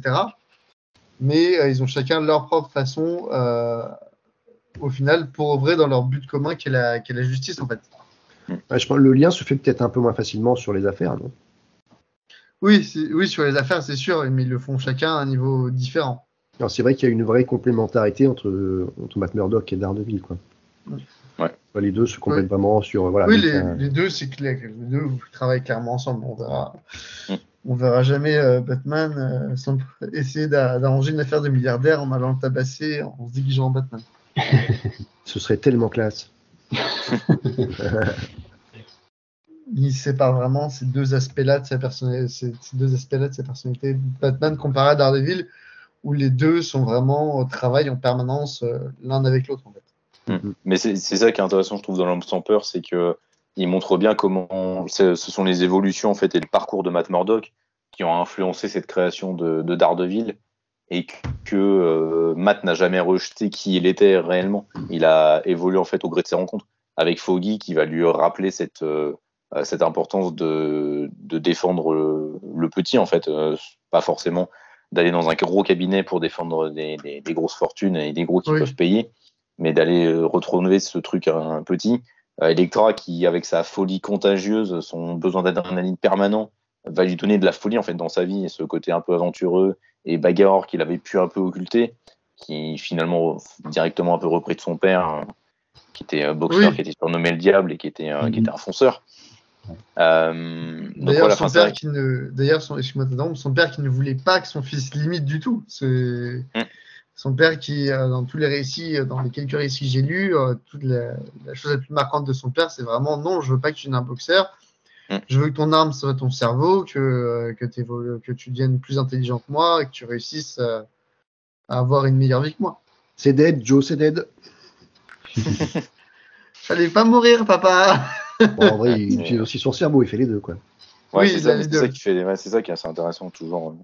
Et je trouve que l'homme sans peur le montre finalement assez bien, quoi. C'est c'est quelqu'un qui va facilement utiliser son cerveau, qui est capable de beaucoup d'empathie aussi, parce que voilà, Mm. aller sauver cette gamine euh, qui est prise dans un trafic euh, sordide, euh, bah c'est c'est aussi faire preuve de- d'une grande empathie dont seul euh, Matt est finalement capable et que Dar- Daredevil n'est qu'un outil supplémentaire pour lui permettre de, de combattre des, inju- des injustices, quoi. Mm, mm. Oui. Oui, les deux, les deux sont parfaitement euh, complémentaires. euh. Et c'est ça aussi, je reviens un peu sur l'aspect récit d'origine, c'est aussi euh, ce qui est intéressant, je trouve, dans le récit, c'est qu'il nous présente bien aussi les éléments un peu saillants de, donc de, de, de, la carrière, de la vie de, de Matt Murdock. C'est-à-dire, donc on a parlé, j'ai parlé de Foggy, on a le personnage d'Electra aussi. Il y a tout ce casting en fait euh, qui gravite très fréquemment autour de, de Daredevil et de Matt Murdock, Mm. qui est vraiment mis en avant et intégré dans ce récit-là. Quoi. Donc, euh, je trouve que pour Ouais. ça aussi, ça, pour ça aussi, il fonctionne bien parce que ça te permet en tant que que néophyte de comprendre vraiment euh, quel est l'univers, quel est l'entourage. Et après, tu peux partir dans n'importe quelle histoire en fait de Daredevil. Mm. Tu seras pas largué parce que tu as ces connaissances de base en fait euh, sur les sur les persos. Bon, tu peux être Ouais. un peu, tu peux être un peu, Enfin, tu peux être un peu largué. frustrant. Mm. Euh, Alors c'est peut-être un, c'est peut-être aussi une qualité, hein. parce qu'effectivement, euh, Electra, ben voilà, on la voit, on passe, euh, on passe euh, 30 planches avec elle, puis paf, elle prend l'avion, elle se casse, on la voit plus quoi. Mm. Pareil pour le Caïd, on le voit euh, un petit peu sa, sa, son- sa, son- sa naissance, j'ai envie de dire. Et puis après, même si on sait qu'il est derrière, on ne le voit plus quoi. Ça, Mm. donc ça pose les trucs, et derrière ça donne fin aussi, ce qui peut être effectivement un bon point. hein. Pareil, bah justement, euh, idem avec euh, en parlait, euh, la fameuse bonne sœur qui vient le voir à l'hôpital. Voilà. Enfin, Ça, ça lance un, comme dit Fred, voilà, ça, ça dissémine des, des, des choses qui, qui sont soit connues ou soit qui, qui vont l'être bah, pour, le, voilà, pour le lecteur. voilà, qui- Mais faut Il pas oublier vouloir, que euh, ça. Ouais, mais faut pas oublier que ça reste une origin story, un récit origin story, Ouais. et que le but indirectement est que, et que forcément que Miller avait fini son run, qui s'arrange pour relier ça un petit peu, comme ça si, le, si la personne se demande ah mais qui, est- pourquoi Electra elle est comme ça, pourquoi, qu'est-ce qu'elle va faire là-bas, de quoi est-ce qu'il parlait, etc. Et ben il y a, il y a qu'à aller prendre le volume euh, Daredevil euh, by Frank Miller euh, à côté. Mm, mm. Tout à fait. Mais c'est ce, qui, c'est, c'est ce qui est marrant, je trouve, dans la structure, mine de rien, narrative qu'a choisi Frank Miller. Donc, c'est une origin story, mais ça fonctionne aussi comme une espèce d'épilogue de, euh, de- à son run. C'est-à-dire qu'en fait, il réinjecte dedans toutes les storylines que lui a développées euh, ultérieurement. Mm. Avec le stick, avec le combat contre la main, avec ce qui se passe pour Electra, avec cette bonne sœur, justement. Tout, en fait, Oui. euh, c'est comme s'il faisait un espèce de d'immense recyclage dans ce récit d'origine qui, du coup, peut être perçu aussi comme un- une espèce d'épilogue. C'est assez étrange euh, ce qu'il a choisi, mais euh, j'aime beaucoup le. C'est trouve ça hyper pas justement, c'est pas incohérent. Ça permet de dire, ça permet de justifier des tas de choses au niveau du personnage, de lui dire euh, oui, il était déjà comme ça avant. Euh, il a déjà connu Electra avant. Il a, enfin, son entraînement lui vient de lui vient de Stick. C'est déjà quelque chose que la main était, pas loin. Il était déjà un petit peu formé à devenir un combattant de la main. Euh, ça, son premier, euh, son premier fait d'armes, c'était véritablement d'arrêter une opération de trafic d'enfants du Caïd. Donc, euh, voilà, c'est pas, pas neutre dans.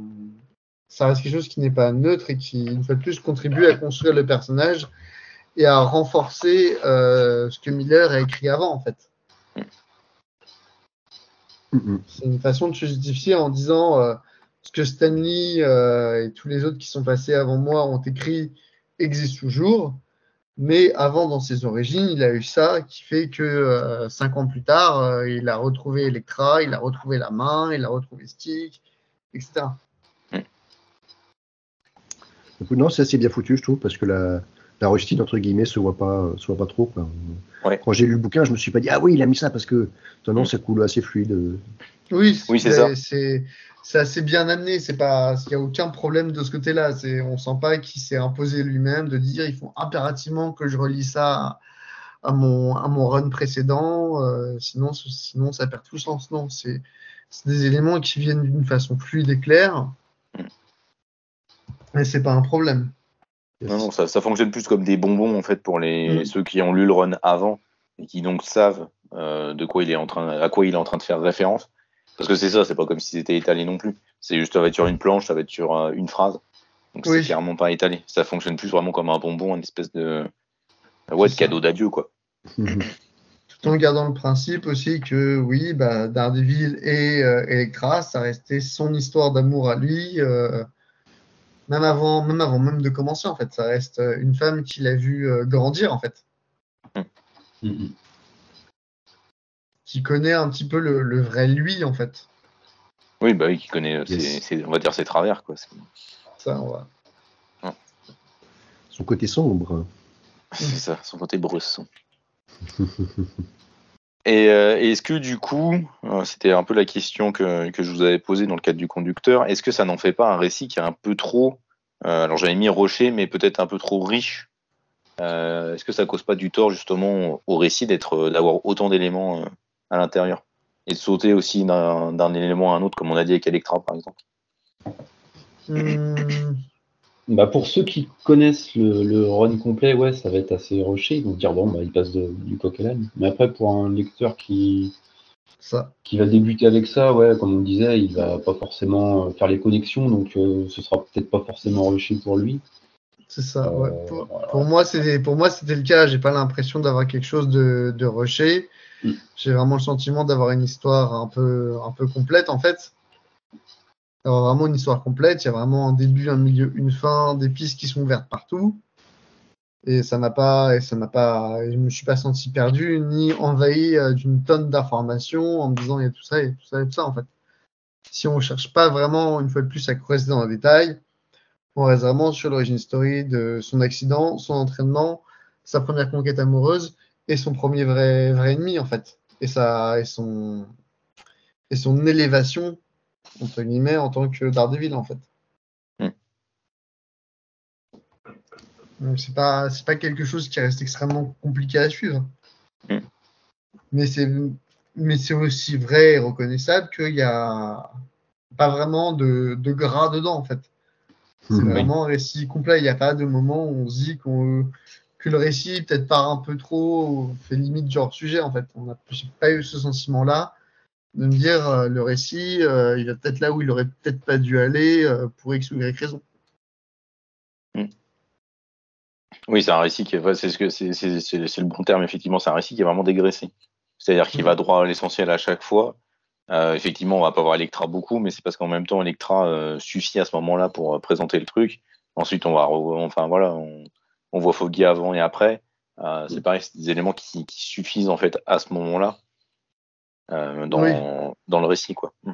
Oui, alors que je pense notamment bah, beaucoup plus à Daredevil Yellow, où on est beaucoup plus du côté Matt Murdock avec Foggy euh, et toute la partie euh, cabinet, qui est un aspect que, qui est un aspect que Matt Miller délaisse euh, complètement en fait. Que Frank Miller, pas, pas Matt Miller. que, que Frank Miller euh, délaisse euh, totalement en fait. Oui, parce que c'est pas, enfin voilà, pas- pas- pas c'est pas dans son récit et c'est pas et en soi c'est pas un défaut en soi. C'est un il volontairement il a volontairement choisi de concentrer son son récit sur d'autres aspects du personnage et c'est pas un problème. Ouais, parce qu'en en fait, on termine avec euh, l'accomplissement euh, de Daredevil. Il devient un héros et en même temps, il devient avocat en ouvrant son cabinet. Donc, on est sur C'est la, ça. la double, double accomplissement. Bravo, deux étoiles. Mais on suit vraiment que de loin ses études d'avocat et que à un certain moment du récit. Mhm. C'est pas Oui, c'est juste, euh, c'est juste le suivi de, de, de, de Foggy, en fait, qui est un peu son, Mm. son ancrage dans, euh, dans la réalité, quoi. oui. Son point de balance. C'est Oui, ça, bah, c'est ce qui, c'est ce qui est finalement assez intéressant, c'est que Foggy, Foggy sert vraiment de d'attachement à la réalité euh, de Matt Murdock. Euh, Foggy connaît Matt Murdock, il sait qui il est. Et de l'autre côté, on va avoir Stick et Electra qui sont beaucoup plus penchés sur euh, sur Daredevil et construire Daredevil, construire ce, ce Oui. justicier. Ce... de, créer ce, pas vraiment un justicier mais plus un enfin, j'ai vraiment l'impression en l'ayant lu que Stick essayait de créer vraiment un soldat comme il le voulait en fait Oui. et euh, Oui, bah que l'échec et que il craignait la rencontre euh, Matt Murdock et Electra aussi parce que Electra était euh, un autre soldat qu'il avait essayé de, de modeler qui avait échappé à son contrôle Mhm. Oui, c'est vrai. Il y a à la fois euh, donc Foggy qui, est- qui, qui représente le côté humain et les autres qui représentent un peu le côté super-héros. Et puis on a aussi euh, Styx qui représente le côté lumineux, Electra le côté sombre, et Foggy au milieu qui, qui fait la balance. Quoi.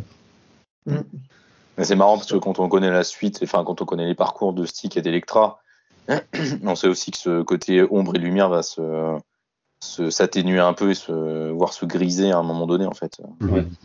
pour les deux quoi.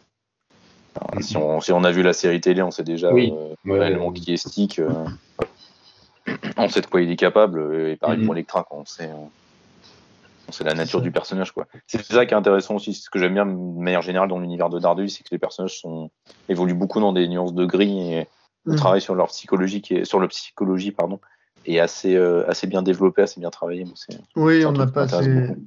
Mais ça a toujours quelque chose, un- quelque chose que Frank Miller fait beaucoup, de travailler avec des persos qui ne sont ni blancs ni noirs, enfin, qui ont toujours une, euh, une sorte de nuance, en fait, qui ont une Mm. nuance, qui ont une, raison derrière de faire ça qui peut-être justifie un peu plus, euh, qui peut-être qui justifie un peu lorsqu'ils font des choses véritablement abominables et euh, qui peuvent, dans certains cas, peut-être les amener un peu plus vers la rédemption. Et je pense notamment à Electra, c'est des choses qui sont vraiment restées puisque Electra a repris le a repris temporairement pendant un moment le costume de Matt. Oui. Ouais, bah C'était un peu récent.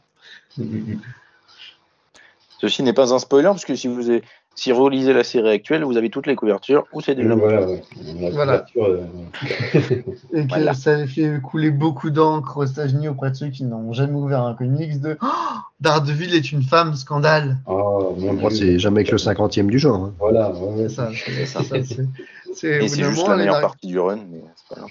Bon. Oui. Qui est justement un run que je, que je pense lire à l'occasion. Il faut, c'est c'est, à mon avis euh, un très très bon, un excellent run sur, euh, sur Daredevil. Ça revient sur le côté sombre classique du perso, mais c'est Mm. vraiment, vraiment très bien. Non, et surtout, euh, et surtout, bon, après, le défaut, c'est que j'ai aussi beaucoup de choses à lire avant. Et, et certains autres récits que Chief Zdarsky a commencé à faire, bah, surtout chez DC Comics, m'ont pas mal plu. Il y avait vraiment un peu d'intérêt, euh, j'ai vraiment trouvé un certain intérêt. J'aimerais aller lire un petit peu autre chose euh, de lui euh, en restant chez les Big Two, en fait. Daredevil, c'est ce qu'il a fait de mieux, mais euh, il y a le spectaculaire Spider-Man aussi qu'il a écrit qui est, Mm. qui est très très. Oui, c'est. Globalement, on m'a dit que Sylvie avait un excellent CV chez Marvel, euh, que c'était relativement. qui savait bien viser. Oui, oui, globalement, il est quand même, il est quand même très bon. Mais nous nous écartons du sujet. Euh, Pardon. Euh, je voulais aussi revenir, qu'on revienne un peu sur Romita Junior. On en a un peu parlé euh, quand on l'a Mm. présenté. C'est vrai qu'on l'a, là, on l'a un peu écarté, un peu occulté, le monsieur.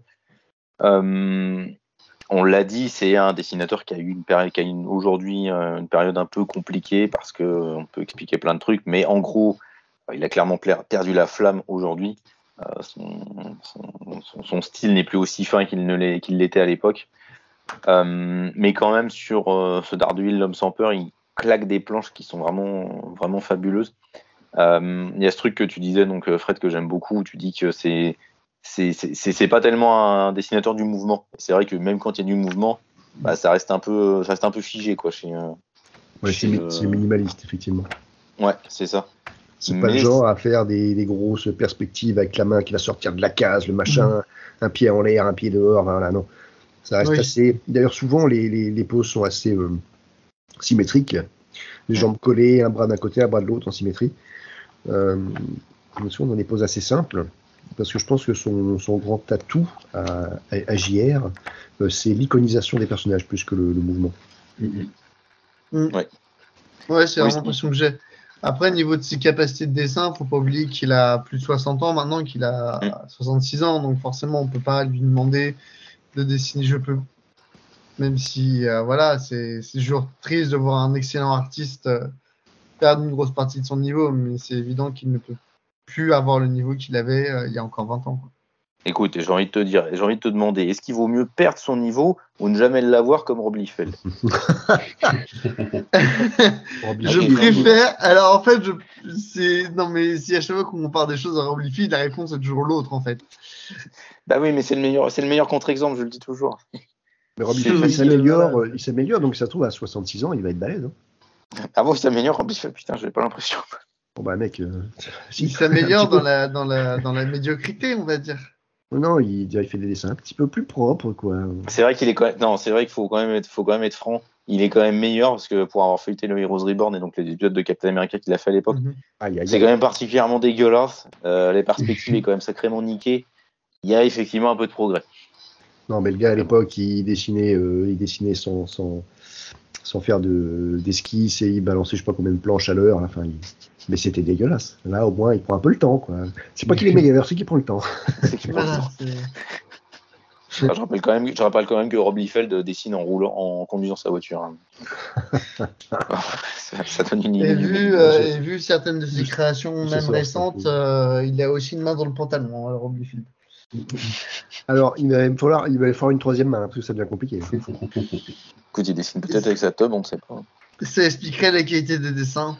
Le monsieur fait ce qu'il- le, le monsieur fait ce qu'il veut, écoutez. hein. S'il veut dessiner avec sa trompe, qu'il le fasse. Nous ne sommes pas là pour juger ça. Mais bref, Exactement. Cela ne pour nous parler de- regarde pas. on était plus en train de parler de Romita Junior quand on en parle de. Euh, mais ouais, non, Romita Junior, c'est effectivement comme tu le dis. C'est aujourd'hui, il a un certain âge. On peut comprendre que euh, il ait perdu un peu de ses capacités, mais je trouve qu'il faut pas oublier ce qu'il a créé, ce qu'il a fait. Parce Oui. que donc, euh, quand on regarde ça, justement, l'homme sans peur, comme je le dis, quoi. Enfin, et moi, avec la dernière double page, je trouve que c'est une des plus belles planches qui soit sur sur Daredevil. Oui, Et puis oui quand, ce- il, quand il saute du toit dans son costume rouge en Mm. disant voilà, je suis le. Je suis euh, devenu Daredevil, je suis le diable. Voilà, c'est vraiment, une- vraiment, euh, pour moi, c'est vraiment une page de conclusion parfaite. Enfin, c'est vraiment le moment Ouais, où l'origin story est finie. Et, euh, et voilà, c'est il a le costume, il l'a fait, il le dit lui-même à la fin. Forcément, il est aveugle, il sait pas exactement à quoi son costume ressemble. C'est toujours toujours Pour un aveugle, il il a un sacré sens du style.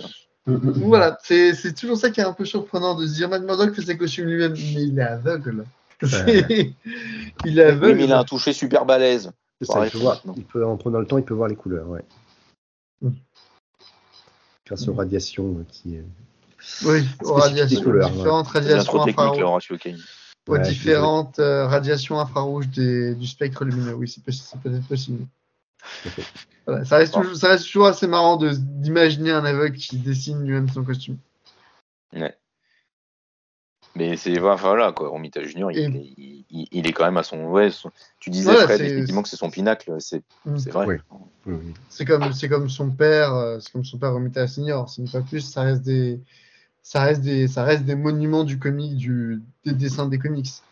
Et je pense sincèrement que Romita Junior devrait peut-être arrêter de faire des, de se soumettre à un rythme de série ré- régulière comme Spider-Man où je pense que sortir un numéro toutes les deux semaines doit lui demander un travail euh, hyper intense, peut-être même trop pour, euh, pour son âge et peut-être et peut-être juste faire euh, des, des covers ou des variantes de covers. Ce, qui est- ce Ouais. que pas mal, ce que pas mal d'artistes arrivés à un moment de leur carrière peuvent faire Ouais. parce que forcément les variantes de covers ça prend plus cher. Et ils pourraient peut-être justement avoir plus de temps pour les faire et du coup euh, nous fournir euh, des nous fournir des covers qui sont véritables qui seraient véritablement euh, plus réussis que des planches classiques en fait.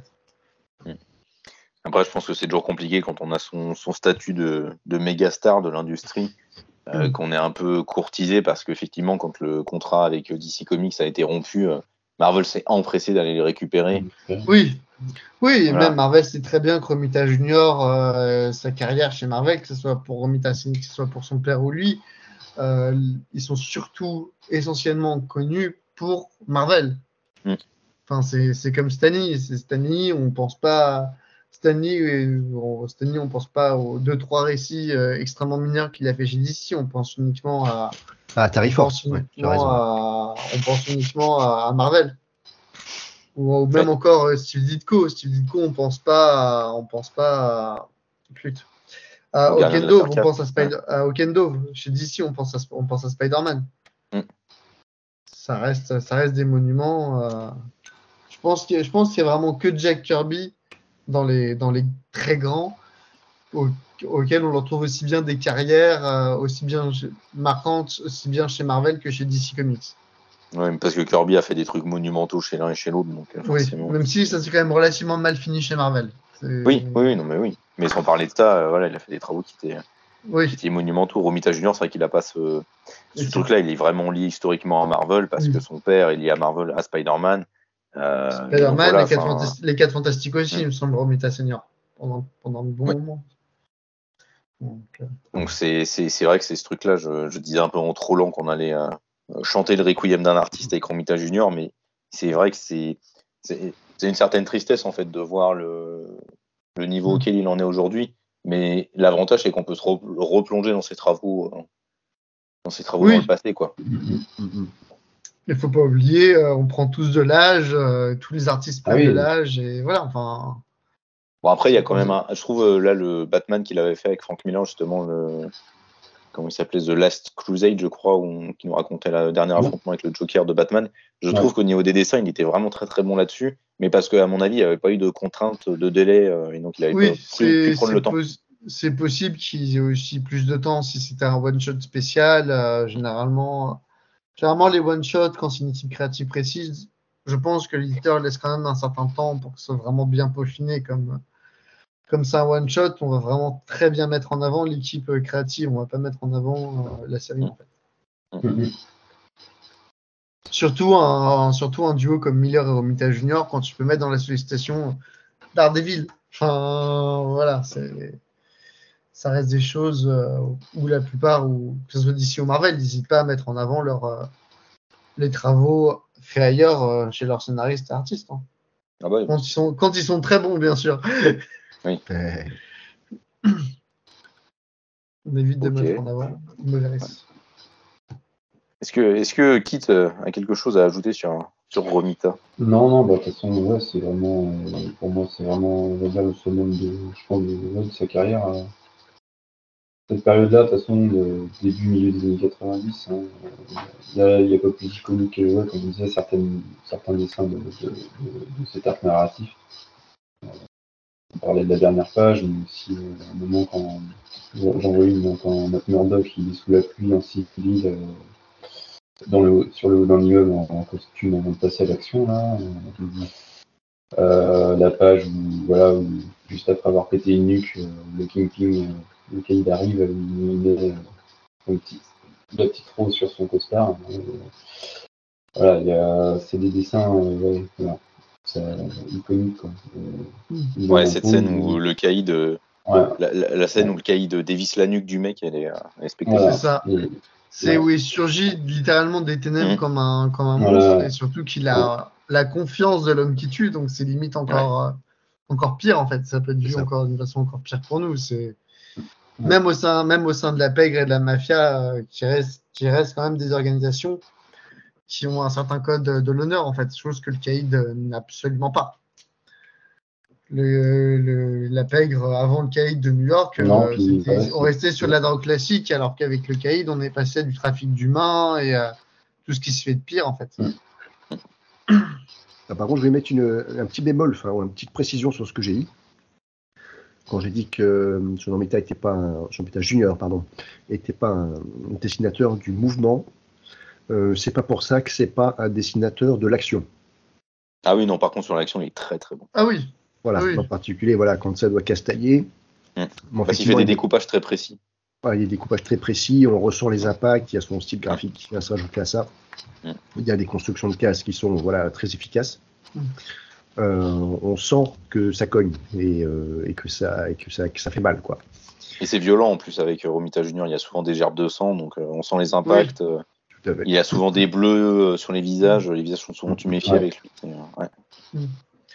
oui, ça reste d'ailleurs un truc assez intéressant quand on voit ça sur Daredevil. Ça montre Mm. que euh, bah, il est pas invulnérable, il régénère pas. Mm. Enfin, quand il se prend un coup de poing, il le sent passer. Et, c'est- et sans doute même plus qu'un humain normal, parce que ça arrive des fois d'avoir des sens surdéveloppés. Ça inclut euh, le toucher et forcément la douleur.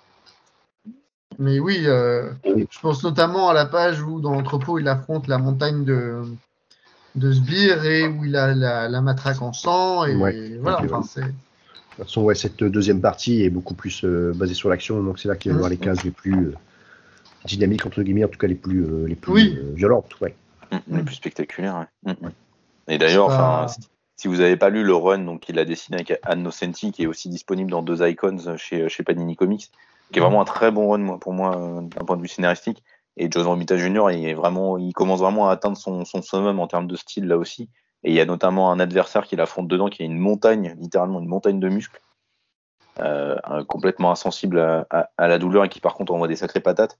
Et niveau pareil, euh, niveau découpage des séquences d'action, c'est assez impressionnant. Et euh, niveau euh, intensité, euh, ressenti de la puissance physique de l'adversaire, pareil, c'est assez, euh, je trouve que c'est assez spectaculaire. Yes. Je vous le conseille. Et est-ce qu'on parle du magnifique slip euh, de Matt Murdock ou pas? Skip? Non, le slip. Slip, euh, bah, disons que ça a resté la. Alors, sincèrement, je pense que c'était vraiment dans l'aspect années 90. pour le- le- Non, mais la façon dont on dessinait les, même les, les corps masculins, euh, c'est pas nécessairement que lié à, à lui, ça reste vraiment euh, aussi lié à, aussi à la façon dont, dont l'écran est dessiné en, en sous-vêtements, en fait. hein. Mhm. Et c'est vraiment un design typique qu'on retrouve pour les avoir regardé les Marvel euh, Swimsuit Specials. Ça reste un- une façon dont le corps masculin, euh, aussi bien comme féminin, était très dessiné de cette façon-là à l'époque des années 90 en fait. Avec, des, avec euh, une impression d'avoir des jambes qui font euh, 25 km de long et des, ce genre d'entrejambes comme ça, notamment pour les femmes ou, encore pour les hommes en fait. C'est très particulier en fait. Mais C'est vrai qu'on est dans les années 90 et Matt se tape encore un, un slip kangourou blanc. Là où quand même Electra a un joli petit string. euh, Oui, mais il faut pas oublier euh, qu'on était dans les années 90, transparent, un grand moment où, où la sexualisation dans des personnages féminins dans les comics était encore très forte, surtout Marvel qui avait besoin de vendre. Après, c'est marrant parce que l'écran, je, la- je la trouve. Euh, euh, oui, effectivement, la petite tenue et tout, mais ça va avec le personnage, je trouve. Je trouve justement, c'est.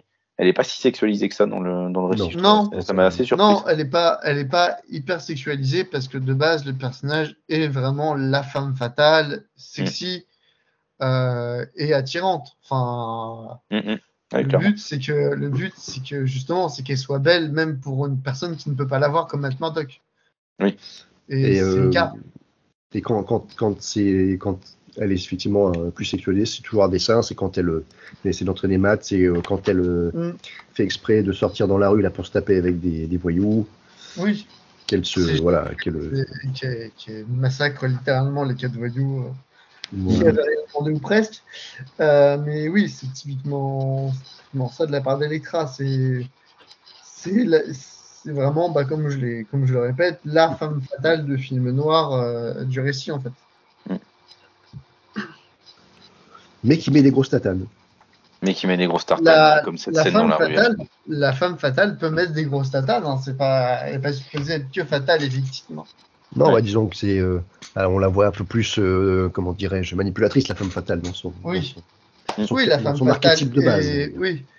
Dans son archétype de base, la femme fatale est manipulatrice, chose que Electra fait envers Daredevil, parce que mine de rien, elle le mène quand même bien par le bout du nez. euh. J'aurais peut-être pas dit le nez, mais ok, ouais. Oui, c'est- elle, le, elle le mène par le bout de la canne blanche. Oh, c'est moche ça. Après, Matt, Matt Murdock, il aime bien se faire mener par le bout de la canne blanche sur beaucoup, avec beaucoup de femmes aussi. hein. Ah Oui, bah, il aime c'est- ça, il aime c'est- ça. hein, ça. un, petit peu, un petit peu beaucoup son point faible aussi. Ça va envoyer les doses, là. Euh, Murdock, il y a une femme qui. Il faut vous le dire, Matt Murdock, il y a une femme qui passe à côté, euh, voilà, il est amoureux. Euh, il y a une femme qui le regarde et qui lui dit bonjour, ça y est, il, il se projette Oui. marié, Ouais, il avec- déjà qu'elle ouais, est, c'est morte, elle est restée cinq fois. Il est aveugle. le, mec, il, le mec, il est aveugle, mais il a le nez creux. hein, j'ai le nez, hein. Ah, il est sans le nez, Ah, oui. Oui, oui, c'est- Mais Pour le dernier, pour les dans son plumard. En même temps, Matt Murdock, j'ai pas l'impression qu'il a été conçu comme étant non plus un personnage physiquement repoussant en fait. Mais, Ah, mais non, enfin, mais complètement. J'avais lu d'ailleurs, fait non. penser, euh, j'ai lu euh, il, y a quelques, il y a quelques semaines, euh, quand la série She-Hulk était diffusée, un fil sur Mm. Twitter où ils expliquaient que, en gros, Matt Murdock, c'était quand même un des rares personnages qui avait des relations sexuelles avec plusieurs partenaires dans l'univers Marvel, que c'était finalement assez rare et que c'était souvent assez explicite en fait dans les comics Mm. de Daredevil. Donc c'était, euh, c'est un personnage aussi assez unique euh, sur cet aspect-là. Oui, Moi, même, et même que dans les co- et même dans les comics, il y a généralement les personnages de comics sont autour de quelques love interest majeurs. Enfin, Mm. on- Bon, à part les X-Men où tout le monde a couché avec tout le monde là-bas, c'est une vraie, c'est une vraie consanguinité. Mais bon. Oui, c'est ça qu'on aime bien aussi avec les X-Men, c'est un peu. Oh bah, si t'aimes bien les consanguins, c'est ton problème. je te laisse faire. hein. Ça expliquerait pourquoi j'aime beaucoup les Lannister dans Game of Thrones et les Targaryens. C'est la soirée des révélations. Euh, Non, bien, voilà. écoutez, je... Alors, je sais pas ce que vous en pensez, mais je pense qu'on a fait un bon tour du récit, un bon tour de, de l'homme sans peur. On a, on a un peu digressé dans tous les sens, mais euh, je pense qu'on a bien, on a bien tiré le fil quand même. Mm. Euh, bah, écoutez, je, je vais vous poser la l'ultime question. Euh, Est-ce que c'est un indispensable du comics à votre avis ou pas? Et euh, je vais commencer par Kit, qu'on n'a pas beaucoup entendu. Ouais, bah, pour moi, c'est un. Déjà, on peut dire que c'est un indispensable chez Daredevil. Et c'est un, ouais, un indispensable euh, chez, dans les comics parce que c'est une très très bonne origin story. C'est le point, c'est vraiment l'arc, l'arc narratif qu'a fait euh, Miller. est vraiment un bon, une bonne origin story, un début, un milieu et puis euh, la fin où euh, voilà, on a le, costume. Euh, voilà, c'est parfait, ça dissimule, comme je le disais, plein de petits trucs sur, sur Daredevil, sur, son, sur ce qu'on connaît de Daredevil, sur son, sur, passé, et puis même sur son, ce qui- ce qu'il deviendra, et ou ce qui, qui il rencontrera, qui, sera ses ennemis, qui seront ses ennemis, pardon. Et euh, du coup, euh, non, non, c'est- pour moi, c'est ouais, dans les origines story, je pense que c'est un, des- un, un de mes préférés. Donc ouais, pour, pour moi, c'est indispensable. Ok. Eh ben, merci pour ça, merci pour cette, pour ta contribution, mon cher Kit. Euh, euh, eh ben, écoute, euh, bah, Midnighter, tiens. allez. Alors, euh, pour moi, oui, je le considère, euh, je pense que j'en ai suffisamment dit pour le considérer, euh, même si ma lecture est la plus récente, comme un indispensable, au moins chez. En tout cas, c'est sûr, chez Daredevil, ça reste un récit à porte d'entrée totale, comme ça a été déjà répété par, par le kit sur, euh, sur son origin story. Et je pense que chez Marvel, globalement aussi, ça peut être vraiment un récit très intéressant à, à lire. Et euh, chez moi, c'est presque, j'aurais presque très envie de le surnommer en plus de l'homme sans peur, mais plus Daredevil Year One en fait. Parce que j'ai vraiment eu l'impression de, de lire, de lire euh, l'équivalent d'un d'un Batman Year One. Peut-être peut en mieux. Peut-être en, peut en mieux. J'ai quand même préféré, euh, j'ai quand même préféré euh, l'homme sans peur à, à Batman Year One. Donc oui, pour moi, c'est définitivement un indispensable à, à lire. Sans compter, bien sûr, toute l'influence que euh, l'homme sans peur a eu sur, euh, sur plein de choses, euh, notamment la série Netflix. Eh ben, ça, c'est, ça, c'est sûr. c'est sûr que ça a une importance, euh, une importance majeure, ça, c'est clair et net. hein. Ouais. Euh, et toi, Fred Pour moi, euh, indiscutablement indispensable. Il y a pas de- Voilà, j'entends trop euh, ce qu'on pourrait rajouter. Euh, Miller et, et Romita à leur top. Euh, euh, un récit, un récit, euh, voilà, euh, qui, qui se tient de bout en bout. Si voilà, si vous euh, m'arrive de temps en temps de voir euh, sur internet, moi, au Daredevil, je sais pas, je trouve le personnage japonais. Est-ce que vous avez vu l'homme sans peur? Non. Alors fermez-moi cette boîte à camembert et lisez, s'il vous plaît. Merci beaucoup. Lisez l'homme sans peur, merci monsieur. Et lisez aussi Daredevil Yellow en même temps. Aussi. Ouais, je serais, ouais, ouais.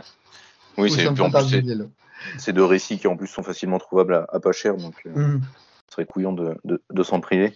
Et qui peuvent être complémentaires, puisque le, ce qui est abordé euh, dans, d'un point de vue origine chez l'aspect origine de Daredevil Yellow euh, est beaucoup plus proche de l'aspect vie euh, professionnelle que, euh, la, que la vie de justicier que Miller décrit. Donc euh, pour moi, ça peut être vraiment deux pièces quasi complémentaires l'une dans l'autre. Ouais, je suis assez d'accord avec ça. En, ayant, en lisant ces deux récits, on a un aperçu global de qui est Daredevil et de qui est, qui est Matt Murdock et de sa psychologie en, en tout point de vue. Mhm. De toute façon, moi, je vais pas, je vais pas vous contredire, c'est clairement un indispensable. Je trouve que c'est un modèle d'origin story, mais comme euh, Frank Miller savait vraiment bien les écrire. Donc, euh, clairement, pour ça, c'est un indispensable parce que c'est, ouais, clairement une des meilleures origin story qu'on a eu hein, de manière générale dans le comics, quoi. Donc, euh, vraiment, c'est, du tout bon. C'est Romita Junior à son top niveau. euh, pour découvrir tout, toute l'importance, j'ai envie de dire, de Matt Murdock et de Daredevil, c'est c'est vraiment un récit clairement indispensable. Petit bijou, petit bijou de narration, petit bijou de, de dessin à chaque fois. Donc euh, oui, très clairement, c'est un indispensable, et notamment un indispensable parmi euh, les récits d'origine, qui sont assez nombreux, il faut le dire. Eh, écoutez, messieurs, euh, merci pour votre, pour votre participation. Avec. Euh, eh ben ouais, c'était c'était un plaisir. Ça, ça faisait un petit moment qu'on n'avait pas fait l'exercice. Ça fait bien plaisir de s'y remettre, surtout avec un récit comme ça. C'est euh, très très chouette. Euh, merci à vous pour euh, d'avoir écouté cet épisode. On se retrouve, je ne sais pas quand, on verra bien. On évite de se mettre des contraintes maintenant. C'est plus simple comme ça dans la vie. Euh, mais voilà, donc n'hésitez pas à nous dire ce que vous, vous avez pensé de l'homme sans peur. Voilà, on l'a dit, vous pouvez vraiment le trouver dans plein d'éditions différentes. En ce moment, il est dispo à 6,99 euh, dans la collection des grandes sagas, donc c'est vraiment très facilement accessible au niveau tarif.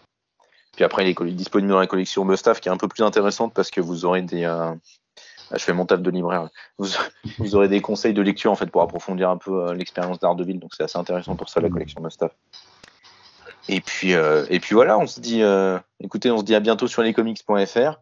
Euh, D'ici là, lisez bien, lisez du comics et partagez vos, vos coups de cœur lecture. Ne vous arrêtez pas sur ce que vous n'avez pas aimé, ça, ça n'en vaut pas la peine.